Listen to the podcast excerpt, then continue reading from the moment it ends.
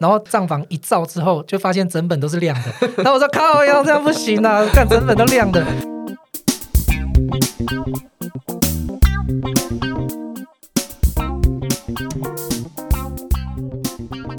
好，欢迎收听深红投资。那这一集我们请到的来宾呢是非常特别，他叫做咖啡。然后他这集我们不是在讲投资为主啦，虽然这个咖啡他也自己是做价值投资嘛，对不对？对对对，对，但是咖啡的主业呢，其实是在赌场里赌博，就是靠着破解赌场啦。过去咖啡的经历其实没有很久，大概才这个从二零一八二零一八对二零一八开始，所以短短的这个三四年的时间，在赌场获利的金额，就是因为你们是后来你有组团队嘛，对对对对，的获整个团队获利的金额有有上亿啊，对，上亿啊，那自己分到的金额也好几千万了，对。没错，那现在就是因为现在疫情嘛，也不能去这种赌场、实体的赌场赌博啦。不过这个咖啡在过去几年挣挣来的钱呢，也就是把它转移到了股票跟币上面等等方面的投资啊。没错，那为什么要这这个系列要请咖啡来讲呢？因为咖啡在赌场上应用到的很多道理呢，包含期望值的计算，呃无论你顺或不顺，你都要按照这个数字去下，非常理性的思维呢，其实我觉得非常的难得啦。而且就我所知，市面上有蛮多是不是说自己是什么？台湾赌神啊，等等的，其实 多少都有认识啊。其实，呃，私底下还是近距离的去观察，发现，哎，其实也没有那么的有理性啊，所以今天呢，就来请咖啡来分享一下这些故事，蛮有趣的哈。那我们先请咖啡自我介绍一下，好啊，我其实就是一个普通的研究所，就是念什么？你理工的，算是河海工程，是算土木啦。毕业，然后就一直也很普通。那刚毕业可能也去美股交易室有实习过嘛，然后后来短暂当一下公务员之后，就到了澳洲去打工度假。在几岁的时候二八大概二零一三还二零一四左右就去澳洲了。？OK，你现在几岁？现在三六了。三六。OK，所以二八去澳洲打工。然后后来就是本来也是贪小便宜啦，主要就是去赌场，就是朋友可能介绍，就是诶闲暇之余去赌场，就是骗骗免费的饮料喝啊、咖啡啊、热巧克力。后来每次去赌场就是游完泳就冷嘛，然后去赌场喝个热咖啡看一看。那赌场它是也不让你，就是你喝了之后，他不会让你只有就把饮料带出去，他可能就叫你在里面喝完才走。那因为我本来也都没有接触过赌博，那就在里面就看啊看啊，然后就看出兴趣了嘛。那可能回家就开始算一下几率，然后上网查蛮多资料的。后来就发现，哎。原来好像可以破解，所以就在家稍微练习，那把那个基本策略背一背，然后就那时候是练什么的？那时候一开始是练二十一点，二十一点。OK，因为发现可以算牌嘛，那很多那种教授级的也都这么做，所以就在家里先工作一样继续工作，那就是背在工作的时候就是背基本策略，因为都是劳动工作嘛，也不用用脑，那就背，然后忘记了之后就是休息时间，那边叫 smoke，就是抽烟时间，就赶快再把表格拿出来看一下，然后上班的时候继续背，大概两三天就背好了吧，然后那个算牌也是回家就是一直练一直练，然后练到一定程度之后，假日就会去赌场，就是小小的打游击战，就是连赌桌也不敢坐下去，就拿着小小的筹码在旁边看其他赌客玩。那他负 EV 的时候，我就不不下嘛，在旁边一直算一直算。然后正 EV 的时候，我就下去就偷打一手，偷打两手。但是我后来因为那时候不懂嘛，但是现在知道这个动作，如果对方是算牌客的话，是非常讨人厌一个一个行为，因为你是负 EV，他在烧钱，他在吃，结果我永远打下去都是正 EV，这样其实是会吵架的。只是那时候不懂嘛，你你可不可以跟听众解释？因为你刚刚讲基本策略跟算牌这两件事情，我们可能大部分的听众不太知道是什么。基本策略啊，其实它就是一个电脑跑出来的结果，就是例如说二十一点，就是补到最接近二十一点的人，越大的人赢嘛。但是你超过的话就是输了，爆掉它总共对爆掉，所以它里面其实就只有几个动作。第一个就是补牌，然后再来就是你可以停牌就不补了，然后还然后如果你有两张一样的，你可以分牌，然后也可以投降，就是有几个动作。那它每个动作就是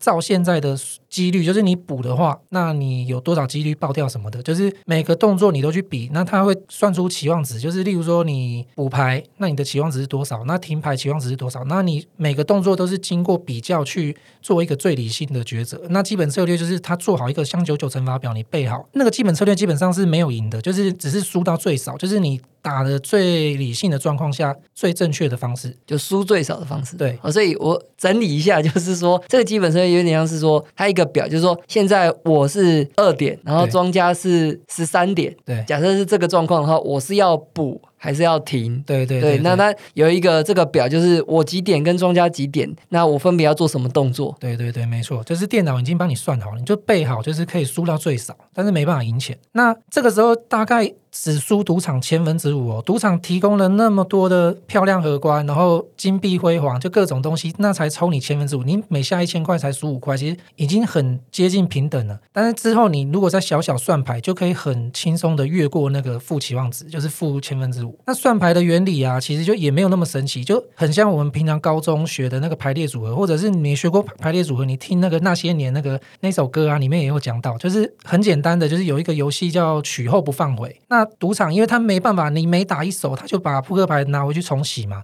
他一定会打了一段时间才洗，所以中间就会有一段这个效果，就是类似取后不放回。所以你可以知道现在出过什么牌，那还没出的里面什么多。所以这时候就其实就是去计算里面的大小牌，这样如果大牌越多，那对我们玩家就会越有利。所以就是希望小牌出很多的时候，里面还剩很多大牌的时候，就会下比较重的注，这样。哦，对，那你可以解释一下为什么里面还没出的牌，所谓大牌是指十 J、Q、K 跟 S、S 嘛，对不对？没错，这五张叫大牌。那为什么里面大牌多的时候，我们就要比较勇敢下呢？这个里面大家可以分几部分来讲。最大的获利来源其实是二十一点。如果知道规则啊，它里面有就是有一个奖励，就是说你一开始拿一张 S 跟一张公，所谓的公就是十 J Q K，这个都是等于十点。那你等于一开始的头两张牌就天牌就是二十一点的话，它直接就是你下的注赔你一点五倍，所以这个获利等于是一百五十趴嘛，这是最大的获利来源。所以你里面牌如果现在里面全部都是公跟 S，那你就勇敢下注吧，因为一定是非常大的正期望值。那有的人就会说，哎，那庄家。也可以拿二十一点啊，又不是只有你拿二十一点。对，没错，这个很多人一开始都会想。可是你仔细去想哦，如果大家机会一样，一把牌是庄家拿二十一点，然后一把牌是你拿二十一点，然后最后这样来来回回，可是你每次赢是赢他一百五十趴，但是他赢只赢你的一百趴，那你长期下来都赚超级赚的。第二个来源是，就是这个就牵扯到那个二十一点的，就是它的规则，就是你如果你今天十二点，那庄家已经十六点了，他不可以因为他现在十六点，他就选择停牌就杀你，因为他自己庄家。规定，他像机器人一样，就算他现在赢桌面上所有的玩家，他十六点，他还是必须补牌，他一定要补到十七点以上。就是这个部分就勉强可以说是漏洞，就是庄家一定要补牌。所以，即便今天你知我知，现在下一张牌是九点，那我已经十三点了，那我就不会补嘛，因为我是玩家，我可以决定不补啊。可是庄家不行，他明明知道他要爆，他还是要补。所以里面如果都是很大的牌，都是十 J、Q、K 这些大牌，那也会对玩家有利，因为庄家就比较容易爆了。主要就是来来源就是这两个。OK，就是说，呃，刚才其实已经讲的很清楚了。反正里面就是大牌的话，那在这两个状况下都是对我们玩家有利。对，所以我们只要有办法知道里面都是大牌的话，我们就要勇敢下注。没错，没错。对，那那要怎么知道里面是大牌呢？就是去算你已经发过了什么牌。对，没错，没错。对，所以如果那当然有一个计算的方式啊，那这我记得有很多种算的方式，对对？很多种，但是最简单、最有名的就是 high low 嘛，就是它一个是一个平衡的状态，就是二三四五六是小牌，然后十 J Q K S 是大牌。那你每出一张小牌，那你就记正一，因为大牌里面就大牌就多小牌一张嘛，本来是平衡的嘛。啊，如果出了两张小牌，就代表里面大牌多小牌两张。那如果你又出了一张大牌，那现在就是大牌多小牌只有一张，所以你就一直在那边加加减减，其实没有想的那么。那么复杂，就是大家都以为算牌都是要什么 MIT 天才啊，就是其实没有那么复杂，你就是加一减一，有时加二减二，这样很简单。好了，那就很有趣了。反正概念就是刚刚讲的，就是你要想办法透过刚刚这个加加减减的方式，你用这个已经发出的牌加加减减一下，心中就是简单心算一下，然后反正知道里面假设现在还没发的牌大牌很多的话，我们就要勇敢下注啦。那你用这一招玩，你说一开始刚才是这个你在旁边就是站着偷看的时候。发现对你有利的时候，就是正 EV 的时候，你会偷下一下，偷下一下。对对对。那后来呢？那时候就是玩票性质，就是也没有赚很多钱，但是其实还是有赚钱的。一直到后来存到大概一百万左右，我那时候就拿一百万当做我的 bankroll，就是我的本金下去下，那就是开始会上桌，然后自己烧牌，就是用小钱慢慢慢慢打。那遇到好牌的时候才会跳。比较大的注码要赢他。那那时候就是这样来来回回。但是我那时候在澳洲是有工作的，我只有通常就只有礼拜六、礼拜天或者是礼拜五晚上就是去。那这样累积起来，我统因为每天回去都有记，哎，今天打几个小时，然后输多少，赢多少。那最后的结果大概是打了一百三十二个小时，然后就被黑了，赌场就把我黑名单了。然后大概那时候赌金是翻倍，所以说是一百三十二个小时算是赢一百万左右。那你看一百三十二个小时对一般人来说很好了，因为你就算你很懒惰，你一天当做做六个小时，那也才做二十二天啊，不到一个月，你已经赚一百万了。所以对一般人来说，已经算是薪水很高的工作了。好，所以你刚刚讲刚刚讲了几个叫跳注，那你可不可以解解释一下跳注是什么？跳注其实就是一个算牌客一定会做的行为，因为你平常你从头到尾都是打一百块、一百块、一百块，你这样一直打一定会输的，因为赌场设计的游戏它就是要赚你一点点水钱嘛，算手续费。所以你我们要做要怎么赢呢？一定就是在就是对我们不利的时候下的很小，大部分时间都对我们不利。那忽然变我对我们有利，就是正期望值的时候，我们一定要下很大，把前面那个 下小输的一次赢回来。所以这个动作是算牌客一定会做的。你就看忽然打平常打很小，忽然打很大，这个通常很大的几率是算牌客。那这一个也会变成赌场最容易识别算牌客的地方，所以要被黑名单啊！你跳很大，然后而且跳对时机，通常赌场不管你有没有赢钱，赌场都很有很大机会会把你黑名单。哦，所以你那时候玩一个月，然后玩了一百，呃，赚了一百万，对，然后他们就。因为你跳注，所以他们就怀疑你算牌。对他们不会说因为跳就就怀，就是对会怀疑的，但是还还不能确定，所以他可能会确定，就是像赌神那电影，他会说，哎，什么我已经看了你最近五百副牌这样，那他会发现很巧啊，你你你不可能说，哎，我没有我没有算牌，他就相信你嘛，因为他发现，哎，你这真的就是正期望值在下啊，那你还要跟他说没有，那骗鬼啊，怎么 怎么可能没有？所以他那时候把抓我的时候，把我赶出去，就变得我也没有跟他多做争辩，就是我旁边那个朋友还在傻傻一直跟他说，哎，没有啊，什么是算算牌，我听不懂。你们在说什么？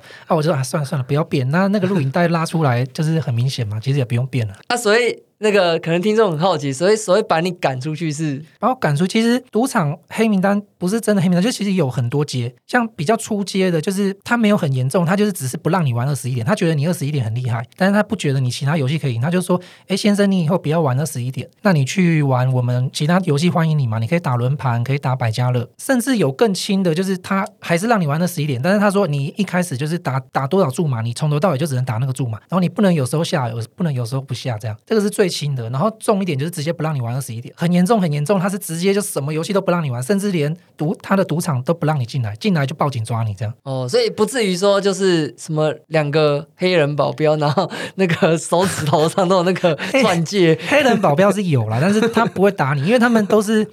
有那个牌照嘛？那个牌照非常非常值钱，因为等于是一个垄断事业，基本上就是独占寡占，所以政他政府要发给他这个，你你只要一次这样的违规行为，你怎么私下暴力，那你被告了，那惨了，那之后就牌照被没收，就就很惨了。所以是是是，所以所以啊，所以不其实不太会什么看 body，对对，那个是电影为了制造刺激的环节，他生出来，通常都是很有礼貌，而且他是很怕你其他赌客也看到你被黑，所以他就说：“哎，先生借一步说话，我们旁边讲。”他就偷偷摸摸的把你。黑名单带到那个小房间啊，看护照印一印，给你侧面正面拍一拍，然后跟员工说以后这个人不要让他进来，这样他不想让你不想让你在那边大闹，让其他赌客，因为哎，你有遇过大闹的，大闹的，他就是不管，我不管。我很多朋友会逃了，逃到是保镖追，但是他也 在赌场内，他也不太能碰你啊，所以基本上你真的有心要跑，他其实也抓不到，但是就蛮难看的了。OK OK，那你这一次被黑了之后，你就从一百万赚了一百万嘛，所以你就带了。呃，就等于是有两百万，然后，然后后来呢？接下来那那个是我愿意拿来赌场的，但不是我的全部资产。那时候就是在澳洲打工嘛，那那个也不太接触台湾的新闻，那偶尔就是台湾新闻大到有大跌，就是那时候我记得就是什么欧债风暴，然后什么英国脱欧，就几次大事件崩跌，然后连我在澳洲打工不关心都会知道大跌的时候，我就把澳洲的薪水一笔就汇到台湾就买，所以那时候绩效算是非常好。我说你是股票了，对，股票你每次大跌就会冲进去买。对，啊，只是我那时候在澳洲。留的现金大概是一百万台币左右，是对。然后最后后来因为没事做嘛，就在那边稍微有就是上网问有没有人要学算牌，就是给人去当当实心的家教这样。所以就认识几个学生，然后有几个是很爱赌，但是那种就是你没办法教他理性，但是他还是到处赌。可是他去每个赌场就是什么优惠，他会跟我讲说这个赌场有什么什么东西，然后问我能不能打。那因为他不会算嘛，我就帮他算，哎，这个可以有啊，或者是你不要打票，你换间。然后自从有一次他就跟我说，那个韩国有一个项目，就是很多人在那边，然后他问我真能不能打，都我一算，哎，可以打，而且我吓傻了，就这么好。结果我那时候我就把澳洲的家具啊、车子什么全部卖掉，然后就把所有家当通通带去澳洲，不是澳洲啦，那个那个韩国然后就开始打。然后那一次大概就是我第一次接触，而且是真的带了这么多钱，大概四百多万去打。那一年？二零一八，二零一八的七八月，那时候很热闹，还蛮蛮多人知道这个项目的。大概就打了一两个月，大然后我们团队就赢了一百万美金左右，扣掉薪水了。那时候我们员工很多人薪水一个月都是领二三十万台币，然后我们大概二二十几个员工，所以其实本来应该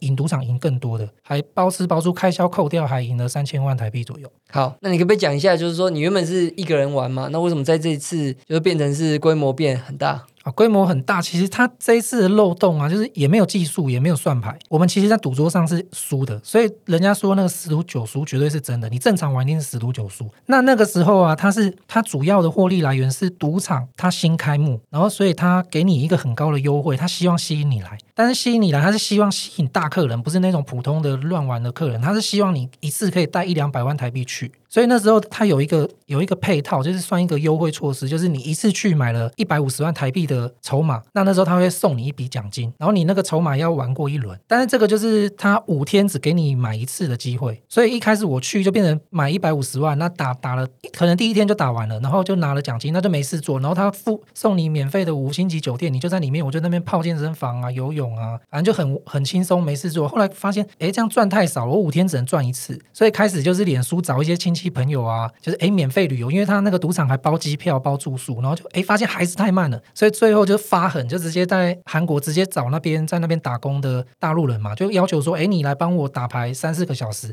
那我给你一笔走路工，就是算零用钱，然后你帮我打牌，然后用我的钱去买那个优惠，那领然后打完牌领了优惠，你下班走我发薪水给你，所以最后就一批一批这样带，所以我们一天就这样刷一百个人头，但其实说难听一点就是骗赌场的优惠嘛，那大概骗一次优惠大概可以赚。平均啊，你当然有时候赌赌桌上会输多一点或赢多一点嘛，但平均大概就是一个有个人头大概可以赚三万两三万，所以我们一天打一百个人头，基本上就是赚两三百万，所以一个月打下来几千万就是很正常。所以意思就是说，反正这个奖金呢，可以 cover 掉你赌场的那个小小的损失。对对对，没错，赌场啊，它那个输率是正常，你我们赌桌上是赢不了他的，赌桌上是真的输给他，大概就输百分之一、百分之二这样，但是他那个优惠可能给到百分之五，所以我们每打完一轮还赚百分之三，就是靠这个价差去刷他这个优惠，然后赢钱。是，所以那是我记得就是你第一次算是比较大的这个胜利嘛。对对对，对，因为你说呃团队赚了三千万台币左右，那我记得你那时候是主要的股东。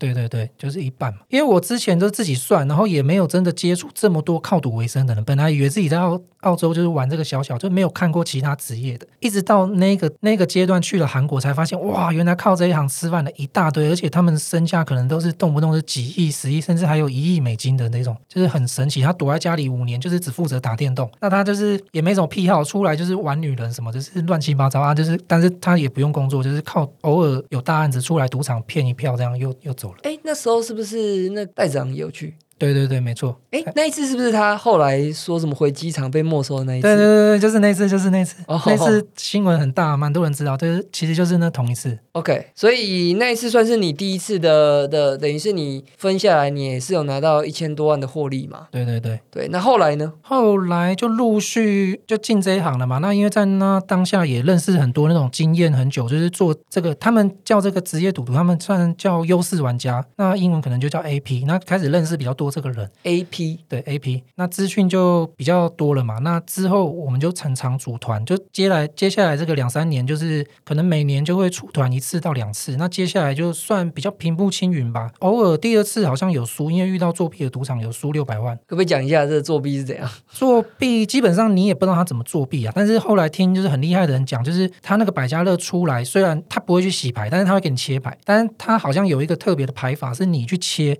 不管你怎么切，给他他可以控制庄比较多，会显比较多。那因为如果你是懂期望值的，你会知道我们平常是打庄，所以输的比较少。那那一点点，那我们就贪这个便宜嘛。他就知道我们一直打庄，所以他就故意拿那个闲牌出来给我们打，所以我们就会就输钱了嘛。啊，因为那时候是好几个赌场打，所以就没感觉，就变成反而那种优惠比较好的那种国营的赌场，就是比较大的，都是优惠比较烂，那我们都不太想去。可是最后那个 Excel 拉出来都是那种小赌场优惠比较差，呃，大赌场然后小优惠比较少，但是那我们都不太去的，反而赢比较多，然后那种小赌场优惠给你报好了，最后都输很多。最后就是总结，就是大赌场赢，小赌场输，但扣一扣大概小输，整个团队小输六百万这样。所以听起来是说小赌场，然后给你优惠太好，这个你们后来会比较避免吗？对，会比较避免，就是但不会完全把自己路封死。我们可能会用数学的方法去检定它。就是如果有学统计的，应该都听过这个标准差。但是我们虽然没办法去哎抓住他的手说哎，我发现你怎么作弊，他们可能很专业，我们看不懂。但是我们可以捞数据，就是员工去统计，哎，赢了几手，输了几手，最后回去做资料，那统计出来可以算出我们现在这个状况是几倍标准差。那每次都是左边的四倍、五倍，这个已经到几万分之一，甚至十万分之一，已经不合理。那我们就会自动把它剔除。这样后来呢？后来也有一次有什么钞票做记号，我记得你有讲过。哦，对对对，那也是在韩国，就是那一次也算是打优惠。那就是他的优惠就是也是希望吸引豪客，所以他希望你买多少筹码，那就送你百分之多少的券。所以你代表你买越多，你就可以得到越多。所以那时候我们的做法就是，例如说我们十个人去，那我们不会傻傻的，就是一个人拿十分之一的钱去嘛，一定是第一个人去就把大家的资金就干满，然后骗完优惠打完之后，哎。例如说一亿，然后变成一亿赢了一亿一千万，那下一个人当然就买一亿一千万嘛，所以等于是复利的方式。然后第二、第三个人就打第二个人看剩多少，那就轮流去打。那赌场那时候就很痛啊，因为他这个优惠其实是希望吸引你来，那希望你赌，最后再输输给他嘛。可是我们都是买完骗完优惠，然后打完他规定的最低，就算低消我们就停了就不打了。所以他那时候就跟我们说，哎，你们那个资金不可以共用哦。然后我们一开始还很拽嘛，说啊什么共用？那我们自己的钱呢，哪哪里有哪有什么共用？那当然他也不相信啊。你们是把钱就是一个人 A 呃，你们。第一个伙伴打完以后，然后就拿回来，对，就去账房领钞票，然后包包就带回房间，然后再换第二个人再拿钞票再去买下一个，再打一打，再换第三个，就轮流这样打。然后赌场就是说，就觉得我们怎么都没有一起打，就就怀疑我们是同一份资金一直轮流用。然后我们就说我们哪有轮流用？结果后来他们也不相信我们轮流用嘛。结果他我们之后去 cash 掉之后，他直接就在钞票转钞票中就一叠嘛，那侧面他就直接用荧光笔就画记号。结果回来就发现，哎，钞票上有记号，那就不敢，因为很敏感嘛，因为。他前那一天才跟我们说你们不可以共用，然后隔天那个钞票就被画荧光笔，所以就不敢小看嘛。就那天就哎跟员工说停工，大家先休息一天这样，然后我们就坐计程车到另外一间赌场。就把那个有被做记号的钞票拿去账房，就是买筹码，然后再到赌场随便假装打个一两手，然后再不敢再回刚刚那个账房，因为那个账房他可能又把刚刚那个有记号的钞票又还我，所以我就到就是第二间赌场的另一个账房，哎去 cash out，然后就拿哎干干净净新的钞票再回去打，就又打 完下一个人靠要回来，结果又又被做记号了，那就很明显的嘛，对方都是就是在防我们嘛，那就变成但是也没办法这样每次都坐计程车到第一个专业蛮远的嘛，这样我们工作效率就变很差。所以后来就是演变出一个方法，就是我们天天在房间所谓的洗钱，不是在那边洗黑钱，是真的拿水拿那个菜瓜布在那边刷，然后把那个钞票的侧面都刷到起那个毛球，那是为了把那个荧光笔刷掉，然后再稍微吹风机吹干，下一个人再去买码，然后又这这么干了几天，然后赌场就觉得碰水可以哦。碰水有用吹风机吹干，所以那个钞票被我们弄得干烂烂的这样。那赌场就觉得奇怪，因为他就发，哎，他这样就可以不能证明说我们有一份资金很多人用嘛？可是他会很奇怪，例如说今天我今天用了这个资金弄出去，啊，明明就有画记号嘛。那回来之后，例如那我明天再去打第二次，那理论上是不是他应该要看我的钞票应该是要有？结果也没有，他就觉得越来越奇怪。就后来赌场也很聪明，他又变化，他这时候他又拿那种隐形药水在。在那个钞票上画，然后员工在账房的时候就看到那个会计员就是在那边画嘛，他给我拿出来，哎，钞票怎么是没有记号的？然后就回来就有通报，还好那员工聪明有通报，就是说，哎，他有看到他画画很多笔，可是上面没有记号，那我们又不敢小觑，所以又停工。我们之后又又请那当地人带我们去坐计程车，到处一间一间把那个韩国附近的文具店都逛遍了，都是为了买那个紫光灯或者我们说那个验钞笔来回来验。结果不知道为什么韩国都没有没有带，但我们那天不敢开工，就马上打电话回台湾请。有空的朋友就是马上到文具店买那个验钞笔，坐隔天一早的飞机赶快飞过来。结果一照那个钞票，哇，完蛋了，全部都是真的是乱七八糟，做了一堆记号，然后就变也不敢小觑嘛。那算是隐形药水，对，算是荧光荧光剂之类的。后来就不知道怎么办嘛，就赶快打给我念一个念化工系的朋友，就说哎，这个东西要怎么处理，把它处理掉。那同学也蛮宝了，他一开始教我第一个方法是说，叫我到便利商店去买那个旅行用的那种洗衣粉，那因为那个要让你感觉很有感嘛，很亮。亮，所以里面他说那个洗衣粉里面都有很浓缩的那个荧光剂，他叫我调那个很浓的洗衣水，然后把擦标整个那个砖都擦一遍，然后账房一照之后，就发现整本都是亮的。然后我说靠呀，这样不行啊，干整本都亮的。然后就教第二个方法，但是现在有点忘记了，记得是叫我到哪里药房啊什么买。双氧水先破坏那个链接，然后中间还用了什么？反正用了几种，最后用酒精跟清水再擦过，再吹干，然后我们就照做，然后用那个紫光灯照，真的就没有照出来这样。然后大概就这样又搞了几天，但是赌场就抓抓不到我们共用嘛。但是它真的太痛了，因为那时候是复利一直打下去，我们钱很明显一直越来越多，然后越买越大。那赌场不堪其扰，本来送我们十二趴，后来改十趴变八趴，后来受不了就跟我们说这个优惠取消了。那大概十天也赢了一千五百万吧。OK，这是这是二零一九。年对那个就不算黑掉，那个就是赌场自己受不了，然后他把优惠取消，那也没有给我们黑名单嘛。但是我们不可能就是像赌客一样，没没有优惠还在那里打嘛，因为赌桌上是一定会输的啦。对，大概是这样。好，好,好是不是还有就是有一次在澳门，他直接给一个很不合理的优惠？对对对，澳门那次不算是优惠，他算是赌场也不知道怎么腔掉，就心血来潮，他那次也蛮多人知道，就很多人都去，而且是这种职业玩家，很多大咖的都有去。他就是忽然在二十一点。定一个新规则叫做五龙，那台湾人可能会叫过五关，就是说你本来发两张牌看几点，那可以你可以补嘛，那如果你补到五张牌没有爆，就叫过五关，就是五龙。哦，这时候就可以直接赢一半。那你把这个算规则嘛？你本来的规则是输千分之五、千分之三左右，因为可以投降什么的。那这个五龙加上去，哎，就变倒赢赌场千分之五。就是如果你基本策略都打对，你是直接就赢的。所以那时候就把那个电脑他真的给他坑掉哎，对，他就送没有。但是他其实不认为赌客会像机器人一样都打对嘛？因为赌客会说，哎，我今天心血心血来潮，今天我觉得下一下一把牌我灵感来了，我要补。然后下一把这个牌明明就同样组合，他说：“哎，我觉得下一张会爆，所以我不补。”赌客正常会这样乱 OK OK，但是因为我们有那张九九类似九九乘法表的东西，按照这个打，然后再加上他自己 gay 老加的这个规则，就是你说只要补到五张牌，对，就可以先赢一半，就可以先赢一半。然后光是加这个，你只要按照基本规则就会赢钱，就会赢钱。所以你基本上就是打的出手率，就是你一直打二十四小时那边一直打，你的钱就会发现你会越来越多。所以那时候就请了一堆员工背那个九九乘法表，然后就是去那边就是一直打。而且是我们是二十四小时轮班，早晚班早班打完了上去，他送我们那个五星级酒店就坐上去睡觉，那晚班就是接那个桌就去打。然后我们霸桌也不，因为那时候很抢，大家都在抢桌子，所以我们两班轮流，就是也不让人家打，这样刷也大概也是两间赌场加起来十天吧，好像也是赢了两千多万，五百五百三十万港币的样子。OK OK。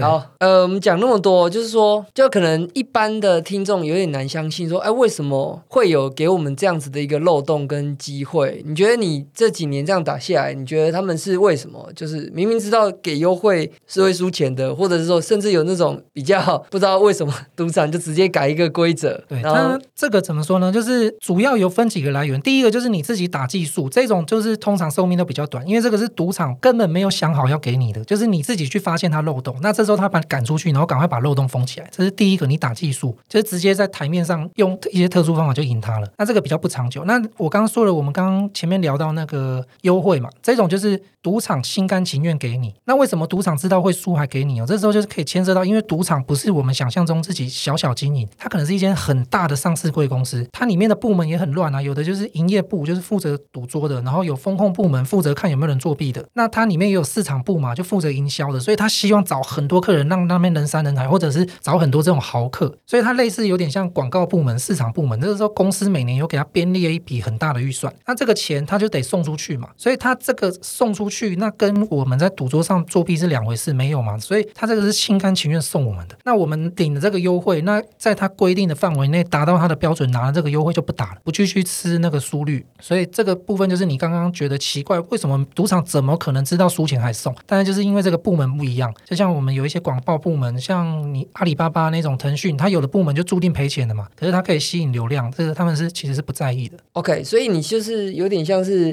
知道他们的这样的心理，所以他们可能这个部门它就是需要人气，它的 KPI 是人气。对对对，所以你说到 KPI，就让我想到之前那个蓝鼎那个案子，他其实老板蓝鼎就是你刚刚讲那个韩国那一次。对对对，他其实是根本没有在意，可能他这个上市贵公司股东根本都是散户，就股东在烧钱，可是他可能 B 公司在旁边盖了很多间。然后用这个度假村炒了人气，那最后那些房子卖的很好啊，结果老板其实赚的盆满钵满。那可能这个赌场就是 KPI，就是银行看，哎，我什么情况、什么条件会贷款给你，他可能需要人啊，人怎么怎么评估我不知道嘛，反正他就是觉得这个钱送出去他是值得的，所以他那时候就是疯狂送。但那我们我们其实都是客人嘛，他其实是假客人，我们就是你的演员嘛，帮你演人气，但是你吃肉，我们喝汤嘛，大概就是这样。好的，那我们这一集也讲了蛮多了，下一集我们来更深入的讲一下啊这个有关你刚刚讲特殊技巧的部分。